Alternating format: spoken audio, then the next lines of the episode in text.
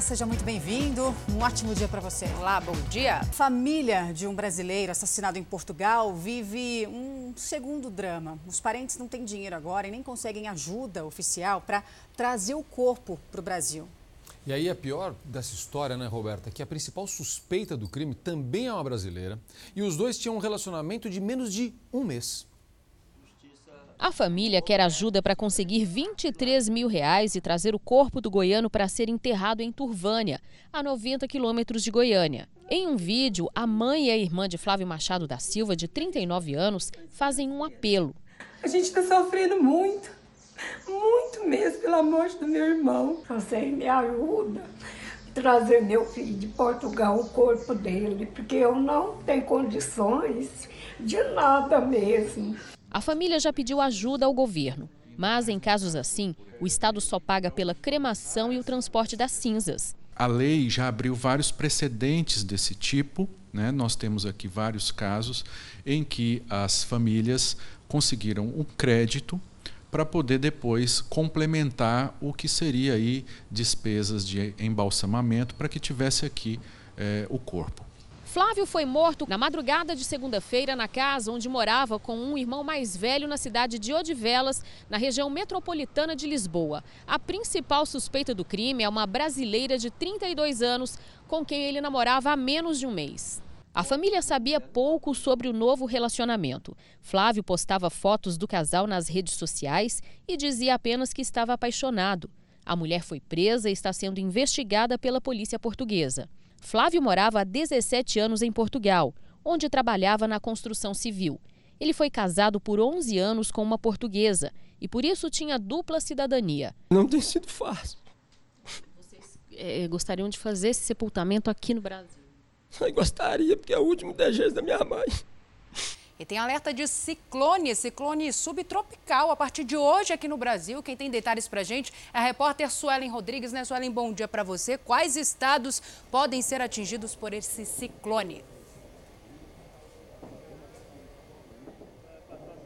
Oi, bom dia para você, bom dia a todos. O norte aqui do estado do Rio de Janeiro, o sul da Bahia e também todo o estado do Espírito Santo. O alerta, segundo a Marinha, é que o ciclone seja formado por causa de uma zona de convergência sobre a região. A intensidade dos ventos pode superar 63 quilômetros por hora. A Defesa Civil orienta que moradores, a população, pescadores não entrem no mar durante esse período. Esse alerta também vale aqui para as cidades da região dos lagos, de acordo acordo com a Capitania dos Portos, há previsão de ventos fortes em alto mar que podem chegar até 87 quilômetros por hora, com ondas de 4 metros. Zucatelli. Obrigado. Olha aqui, uma ministra do Paraguai foi assaltada durante um passeio no litoral de São Paulo. Que vergonha, né, Roberto? Não, vergonha. Ela só queria ir no mercado, a pé. Foi rendida quando saía da casa de uma amiga por dois criminosos armados. E mais vergonha ainda, né? Eles estavam de bicicleta. Era final de tarde no litoral paulista. A ministra e os amigos voltavam juntos da praia de Pernambuco, uma das mais conhecidas de Guarujá. Local de contrastes. A poucos metros de distância ficam mansões e também comunidades carentes.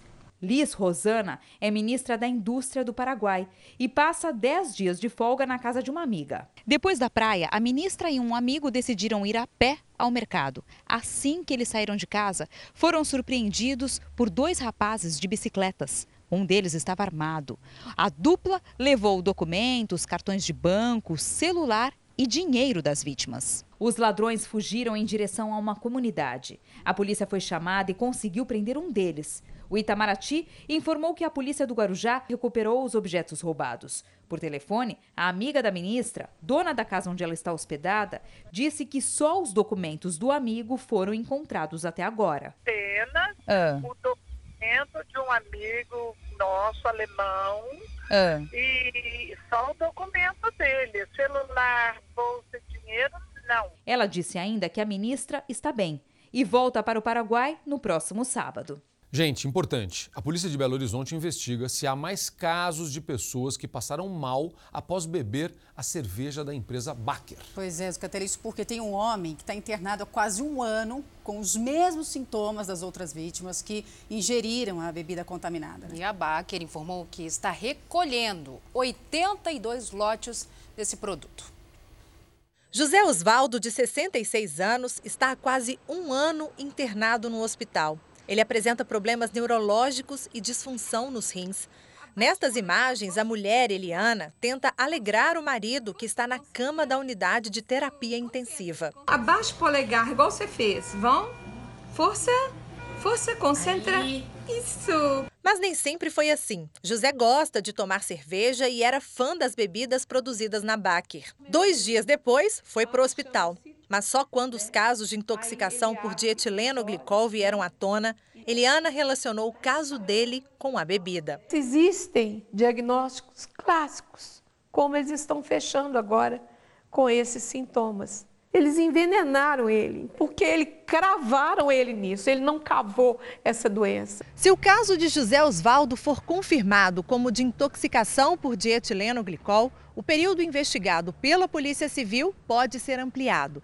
Em nota, a assessoria da corporação informou que já tem ciência do caso, mas que os parentes da vítima ainda não foram ouvidos. A polícia já recebeu outros registros antigos de suspeitas de intoxicação. Eu fiquei do dia 24 até o dia 2 de janeiro é, sem trabalhar, sem qualquer tipo de atividade, por causa dessas reações que meu corpo teve. Caio e Giovana também tomaram a cerveja em janeiro. No dia seguinte, começaram a passar mal. Os dois ficaram internados por três dias e fizeram vários exames.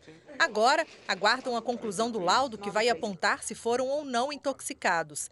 Eles ainda apresentam alguns sintomas. Até hoje eu tenho dificuldade na visão do olho direito. Estou tomando omeprazol e ranitidina. Tá com dores, hein? Dores abdominal. A ausência do remédio causa dor abdominal. Um protesto de mulheres e ameaça de retirada de patrocínio. Foi assim encerrada mais uma tentativa do goleiro Bruno, condenado, condenado por homicídio, de voltar ao futebol. O operário de Várzea Grande, na região metropolitana de Cuiabá, anunciou a desistência pressionado pelo protesto que mulheres fizeram na terça-feira, justamente quando o time se preparava para entrar em campo. Patrocinadores, incluindo a prefeitura, ameaçaram romper com o time. Lembrando que o Bruno foi condenado a mais de 20 anos de prisão né, pelo assassinato da Elisa Samúdio e pelo sequestro e cárcere privado do filho, Bruninho. Desde 2017, ele cumpre a pena em regime semiaberto. O novo sistema que deve limpar a água suja no Rio de Janeiro começou a funcionar hoje. A gente conversa ao vivo com a Monique Bittencourt. A gente tem a Monique? Monique está aí com a gente? Bom, daqui a pouco a gente tenta falar com ela. O fato. Ah, é, Monique está aí com a gente. Bom dia, viu? Explica para a gente, então, como é Olá. que vai ser feito esse processo? É sistema de carvão ativado, né?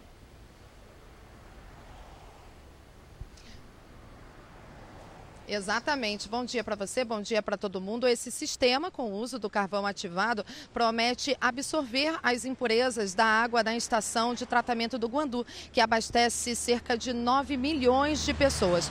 Mas os custos com esse sistema não podem ser repassados para o consumidor. A Assembleia Legislativa do Rio de Janeiro está pensando nas consequências desse problema que dura mais de 20 dias. Os deputados enviaram à SEDAI e à Secretaria Estadual do Meio Ambiente um ofício cobrando explicações sobre a qualidade da água captada pelo sistema de tratamento Guandu, considerado o maior do mundo. Alguns defendem a suspensão da cobrança da conta até que o problema seja resolvido. Segundo a Companhia Estadual de Água e Esgoto, o processo de modernização do Guandu começou no ano passado ao custo de 700 milhões de reais e vai durar três anos. O governador do Rio de Janeiro, Wilson Witzel, disse a uma moradora que o problema da água vai ser ser solucionado em uma semana. Vamos acompanhar. água. Eu fiz a cirurgia. Eu estou comprando água para poder não tomar água da torneira. Vai ser resolvido. Já a água não está. É, não, não está em possibilidade de ser consumida. Tá. Ela não está em possibilidade de ser consumida. Tá, tá. Não tem problema na saúde. Mas vai resolver. Máximo mais uma semana nós estamos resolvendo.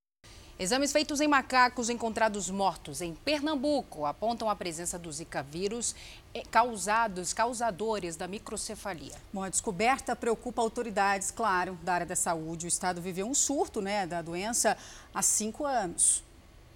De dezembro até agora, 17 macacos foram encontrados mortos em uma área de condomínios em Aldeia, no município de Camaragibe, região metropolitana do Recife. Análises divulgadas hoje pela Secretaria Estadual de Saúde descartam uma infecção por febre amarela. A suspeita de que os animais estivessem contaminados com a doença fez com que mais de 8 mil pessoas fossem vacinadas contra a febre amarela em Pernambuco. As amostras foram analisadas por três laboratórios, dois de Pernambuco e um do Pará. Os exames deram negativo para a febre amarela, mas apontaram a presença de outros dois vírus no organismo dos macacos, o da herpes e o Zika. Ainda não é possível afirmar que esses vírus possam ter causado a morte dos animais. O vírus Zika, ele é um vírus silvestre que foi descoberto na África em um ambiente silvestre e quando ele chegou aqui no Brasil, essa era a nossa preocupação, se existia a possibilidade dele se tornar endêmico, ou seja, dele permanecer no ambiente silvestre através de animais silvestres esse ciclo de transmissão. Em 2015, Pernambuco viveu um surto de microcefalia provocada pelo Zika vírus e desde então permanece em alerta. Esta é a primeira vez que os vírus da herpes e zika são encontrados em macacos no estado. A circulação silvestre do zika, ela pode, ela faz com que haja é, um hospedeiro, né, que é o macaco, e isso vai fazer com que o vírus circule, é, tenha uma, uma maior dificuldade de erradicar o vírus em Pernambuco. Gente, olha a história aqui. Sabe aqueles guarda-chuvas que ficam esquecidos no metrô, mas ninguém vai buscar? Pois bem, em Brasília, o setor de achados e perdidos resolveu dar uma utilidade inteligente para eles, né, Salsi? Excelente utilidade, porque os guarda-chuvas agora são emprestados para quem precisar. Só que tem um detalhe aí, viu, Zucatelli? Hum. Tem que devolver, claro. O tempo fechou. Vem chuva por aí. O problema é que é tanta coisa para carregar que quando menos se espera, Cadê o guarda-chuva? Eu sou esquecido demais, né? Agora mesmo tá quase esquecendo isso aqui. Esquecer no ônibus ou no metrô. Quem nunca? Umas três vezes, na mesma semana. Por ano, só no metrô, o setor de achados e perdidos recolhe em média 300 guarda-chuvas esquecidos nas estações e nos trens. Eles ficam guardados durante um período. Mas quem disse que os donos aparecem para buscar? Pois agora, em vez de ficarem nas prateleiras, esses guarda-chuvas abandonados vão voltar a cumprir a missão de proteger as pessoas da chuva. Em pelo menos três estações, eles ficam assim, em lugar visível, disponíveis para empréstimo. É só chegar, escolher e levar. Teve passageiro com receio. Ah, eu não acho isso justo, não. Ah, porque de repente a pessoa pode voltar, pode querer vir pegar. Já outros gostaram da novidade. Uma boa, né? A única exigência é devolver depois do uso. Dá para acreditar? Sério? Tá precisando? Tá. É, não. Escolhe um aí, bem bonito. Hum... Aí quando eu vim pra cá de novo eu trago, né? Isso. Ai, que legal. Mas a minha filha vai querer usar também, então esse. Gente, o próximo assunto é muito importante. Presta atenção aqui. O Ministério da Saúde afirmou que não existe nenhum caso suspeito no Brasil de infecção por coronavírus. A informação contradiz a Secretaria Estadual de Saúde de Minas Gerais, que classificou uma mulher internada em Belo Horizonte como suspeita de ter contraído esta doença. Raquel Rocha, bom dia. Qual é o motivo dessa divergência? Vamos explicar. Oi, Zucatelli, bom dia para você, bom dia para quem nos acompanha. Olha, de acordo com o governo, a paciente não se encaixa na definição de caso suspeito, segundo a Organização Mundial da Saúde. É, isso porque ela esteve em Xangai, onde não há, até o momento, nenhum caso confirmado da, da transmissão, né? De acordo com, com a atual é, definição da OMS, só a transmissão ativa do vírus na província de Wuhan que fica a 700 quilômetros de distância. A paciente suspeita para coronavírus em Belo Horizonte está internada no Hospital Eduardo Menezes. Segundo a Secretaria de Saúde Mineira, a mulher desembarcou na capital do, do estado no último sábado, apresentando sintomas respiratórios compatíveis com a doença viral aguda, daí essa divergência. A paciente está clinicamente estável e o caso segue em investigação. Os exames capazes de confirmar ou descartar a hipótese estão em andamento em laboratórios de referência. De volta ao Brasil para falar de educação, o ensino de inglês vai ser obrigatório a partir deste ano para alunos da sexta série em diante em todas as escolas públicas e privadas do país. É, uma pesquisa mostrou que apenas 1%, preocupante dos brasileiros, são fluentes no idioma. Falar inglês uma missão difícil para muitos brasileiros, inclusive para o humorista Whindersson Nunes. Eu não sei falar inglês. Eu definitivamente não sei falar inglês. Eu falo as coisas que não tem nada a ver. Ele já publicou vários vídeos dizendo que passa apuros em viagens internacionais. A mulher veio perguntar para mim, ela, ela olhou para mim e falou assim: lanche? E lanche? Não é lanche, eu escrevo de outro jeito. Quer dizer almoço. E eu não sabia, eu pensava que era lanche. O comediante não está sozinho. Uma pesquisa mostrou que apenas 5% dos brasileiros dizem que sabem falar inglês e 1% tem fluência. Que a gente acaba recorrendo muito a curso de línguas, né? E, na verdade, a gente precisa melhorar o ensino regular dentro da escola regular, para que os alunos, é, a maior parte dos alunos, todos os alunos tenham efetivamente acesso ao ensino de inglês de qualidade, e não só aqueles que podem pagar. No Brasil, o inglês não é obrigatório nos colégios, mas vai ser em 2020 para alunos do sexto até o último ano da escola. A partir do ano que vem, todas as escolas do país, públicas e privadas, vão ter que funcionar como esta. Aqui todos os alunos têm aula de inglês. No caso específico deste colégio, a disciplina é oferecida para crianças desde o ensino infantil até o médio. E a ideia é que todos saiam fluentes na língua. Eu vou espiar aqui para ver como funcionam as aulas de inglês, só que eu vou ter que abandonar o português porque aqui dentro só se fala a língua inglesa. Excuse me, teacher. Oh, hello. hello. Come on in, please. Thanks. As crianças de 12 anos dessa turma têm nível avançado no idioma. Guilherme me respondeu em inglês que aprender a língua é importante para conseguir um emprego. Alguns alunos até já sonham com um futuro. Provavelmente vou fazer faculdade ou nos Estados Unidos ou Alemanha se eu tiver oportunidade. A professora diz que para facilitar o aprendizado da língua, ela tentou trazer o inglês para o dia a dia e deixar de lado o método antigo. Eu acredito que a grande maioria dos brasileiros ainda tem é, esse hábito antigo de traduzir palavra por palavra. Eles querem saber exatamente o que a pessoa disse, ficam presos ali naquele significado e esquece um pouco do do geral, do contexto. Inserir o idioma na matriz curricular é um avanço para os especialistas, mas existe um grande desafio: encontrar professores qualificados. A pesquisa mostra que apenas 45% dos professores de inglês das escolas públicas têm formação superior na área de línguas estrangeiras. Também existe diferença de ensino entre os estados brasileiros. Paraná e Sergipe são os mais preparados porque 70% dos professores são capacitados.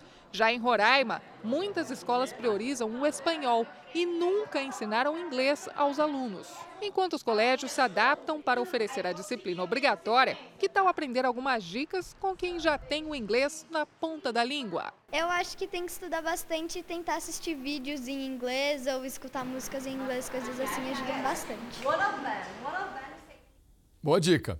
Olha aqui, presta atenção. Olha essa história. Você acompanhou aqui no Fala Brasil o caso da arara Sandra, que desapareceu antes do Natal em Niterói, na região metropolitana do Rio de Janeiro. Rio de Janeiro. Ela ficou assustada com o barulho dos fogos e fugiu. É, mas a ave foi encontrada numa casa junto com outros animais silvestres e uma mulher foi levada para a delegacia. Depois de um mês sem a Sandra, o clima na casa agora é outro. Família completa e feliz, bem diferente do que a gente encontrou quando veio aqui no começo de janeiro. A avó esperando na janela, o vô abalado sem a Sandra. Não escutamos mais o, os gritos de Sandra, não escutamos ela chamar os cachorros. A Sandra sumiu perto do Natal, num dia em que estava assustada por causa dos fogos de artifício. Depois disso, o Michael montou uma verdadeira caçada atrás da arara eu fiz uma campanha muito grande, carro de som, tudo, para ela poder aparecer, né? E a pessoa que estava com ela, obviamente, sabia que a gente estava procurando, porque não tem ninguém que não soubesse que uma arara vermelha sumiu aqui nessa região. Na semana passada veio o alívio.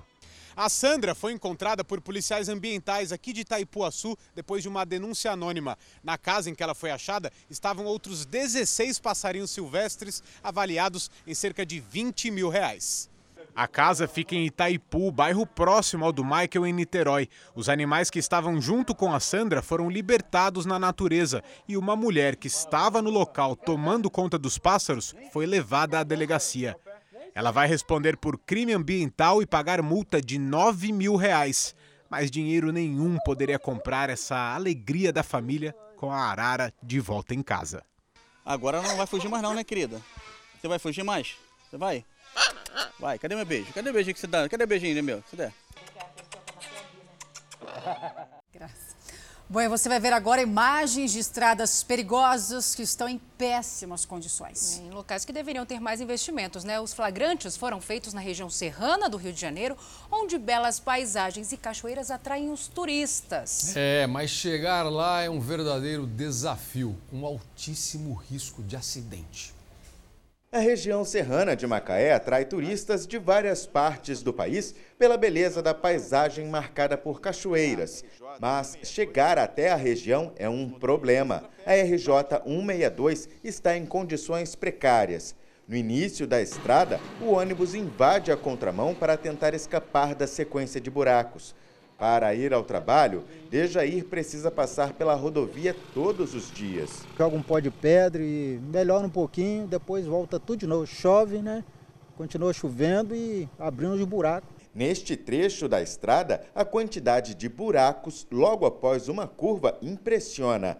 Um risco para os motoristas. Neste outro, um deslizamento deixou a via em meia pista e a sinalização é precária.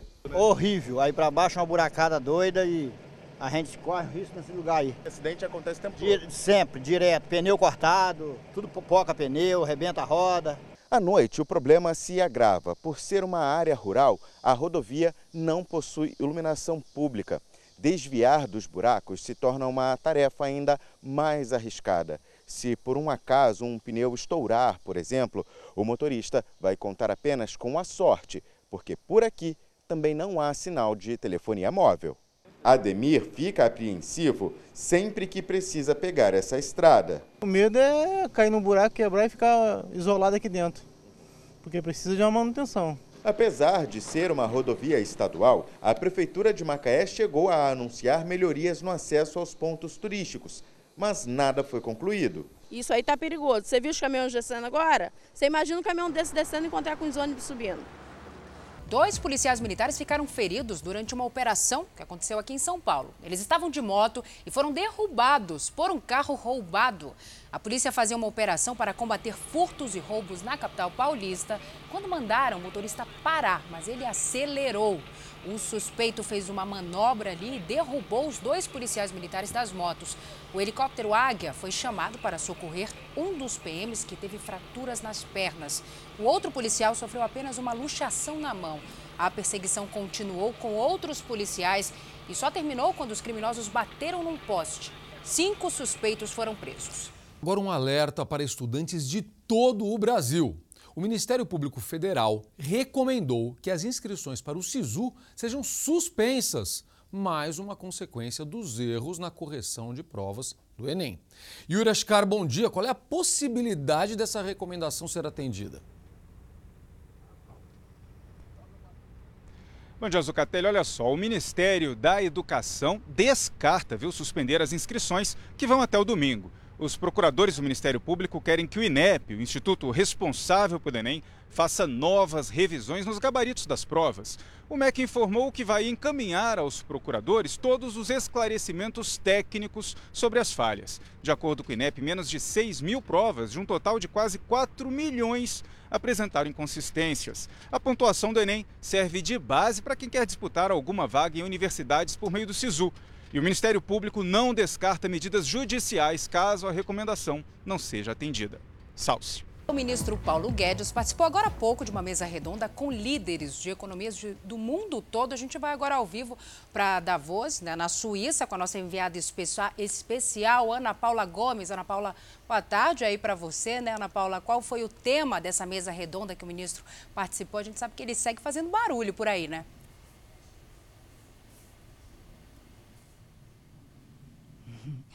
Bom dia, isso mesmo. O dia começou cedo para o ministro Paulo Guedes aqui em Davos. Logo pela manhã, ele participou de uma mesa redonda para discutir os desafios da economia. Logo depois, teve encontro com empresários. Agora participa de um tradicional almoço que acontece sempre aqui em Davos, promovido por um jornal americano. Na agenda oficial do fórum de hoje, destaque para o secretário das Nações Unidas, Antônio Guterres. O ministro da Economia, Paulo Guedes, fez barulho e está otimista aí com os resultados do Brasil até agora. A nossa equipe conversou com ele e vamos ver o que o ministro falou. É uma quase celebração porque quando há um ano atrás estivemos aqui e dissemos que confiávamos na democracia brasileira, que ela ia entregar o resultado das reformas, isso foi visto com um pouco de ceticismo, era uma agenda bastante ambiciosa. E hoje nós escutamos todo mundo dizendo o seguinte: olha, não só vocês têm uma agência muito, uma agenda muito ambiciosa, mas o que mais nos impressiona é que vocês estão conseguindo entregar. Então o Brasil realmente começou a abrir a economia, está fechando todos os acordos comerciais, é, derrubou a inflação, os juros caíram, a economia está retomando o crescimento. A gente fala agora de falta de alimentos em mercados e feiras. As poucas verduras e frutas que tem ainda estão sem qualidade, Roberto. Mas é, isso tem acontecido em estados que sofrem com a estiagem, né, como por exemplo o Rio Grande do Sul, e o resultado, claro, são os preços bem mais altos. O seu Ivan procura exibir os melhores produtos, mas nem sempre consegue. Alface está bastante queimada, couve-flor, brócolis, isso quer dizer já sai da roça maduro, né? A culpa é da estiagem que assola o estado. A chuva não foi suficiente para reverter o quadro de seca. Se não chove, nem a semente não consegue germinar, né? Um levantamento semanal feito na Ceasa mostrou o efeito da estiagem nos produtos vendidos a comerciantes e supermercadistas. Dos 35 itens analisados, 15 estão custando mais caro. A vagem foi a campeã no aumento. Com a redução na oferta, o preço subiu 75%. O milho verde e o espinafre estão 25% mais caros. E a qualidade das frutas e verduras diminuiu. Temos a alface lisa, que é uma alface mais sensível, a couve manteiga, que também é uma couve um pouco mais sensível que a verde. Então esses produtos, por conta do forte calor, eles estragam, queimam mesmo. E aí não temos a percepção desses produtos e acaba não tendo uh, para comprar, né? E olha só as beterrabas. Elas estão em bandejas, já cortadas em rodelas. Mas fique de olho nas melancias. Apesar de sofrerem os efeitos da falta de chuva, o preço delas está mais baixo. A melancia lá na Ceasa, por estar muito quente, ela está passando e aí para o produtor não ficar com ela embuchada, digamos assim, ele acaba baixando o preço para chegar mais barato no mercado e vender mais rápido. E olha, um menino de 10 anos morreu e outra criança de 8 está internada com suspeita de febre maculosa. Isso aconteceu no interior de São Paulo. A hipótese de febre maculosa foi reforçada porque os médicos perceberam uma picada nos pés de João Gabriel Nunes Martins. Ele costumava brincar em um lago e uma outra criança de 8 anos está internada na UTI também com suspeita dessa doença. A prefeitura de Ipauçu interditou o lago municipal da cidade e essa medida foi tomada porque a febre maculosa é transmitida pela picada do carrapato estrela, que tem como hospedeiro as capivaras. Bom, e pesquisadores de São Paulo descobriram o gatilho para o nascimento dos cabelos brancos. É uma preocupação para muita gente, né? O estudo, em parceria com a Universidade de Harvard, nos Estados Unidos, revelou que o estresse é o Já grande então. vilão, né, dos fios sem cor.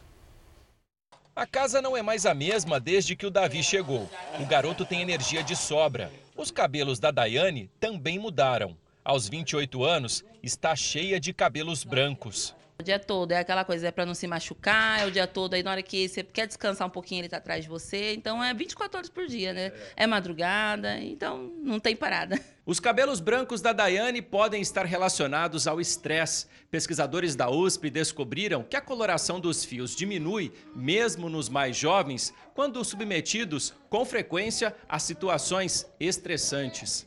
A descoberta foi por acaso. O pesquisador fazia um trabalho sobre dores crônicas. Ao injetar uma toxina em camundongos, que eleva a dor muscular e, por consequência, o estresse, o pelo dos roedores antes preto começou a ficar branco em menos de um mês. Aumenta o batimento cardíaco, aumenta a nossa respiração, aumenta a circulação sanguínea nos nossos músculos, tudo para fazer com que a gente né, lute ou fugue frente a um, um agente agressor. Segundo o pesquisador, não só o estresse físico, mas o psicológico também pode deixar os cabelos brancos. O trabalho no Brasil colabora com outro, desenvolvido pela Universidade de Harvard nos Estados Unidos. Lá, uma pesquisa em dermatologia também associa o cansaço excessivo ao aumento dos cabelos brancos. Aquele ditado, né, que, a, que as nossas avós, as nossas mães falavam pra gente, né, menino, você tá nos deixando, de, você tá me deixando de cabelo branco, parece que realmente é real. Então não existiam evidências científicas, existiam esses relatos populares, né, mas é, não existia nenhuma evidência científica de que isso realmente acontecia. E agora parece que a gente conseguiu, uh, pelo menos pela primeira vez, demonstrar esse, essa, esse link, né, ou mesmo esse link entre o estresse e o aparecimento de cabelos brancos, ou a aceleração né, uh, do aparecimento de, de cabelos brancos. Meninas, Roberta, Salsi, um beijo para vocês. Ótimo dia. Beijo, querido. Bom dia. Bom dia. Fala Brasil termina agora. Você pode rever toda essa edição e muito mais no Play Plus. Excelente dia, obrigada pela sua companhia.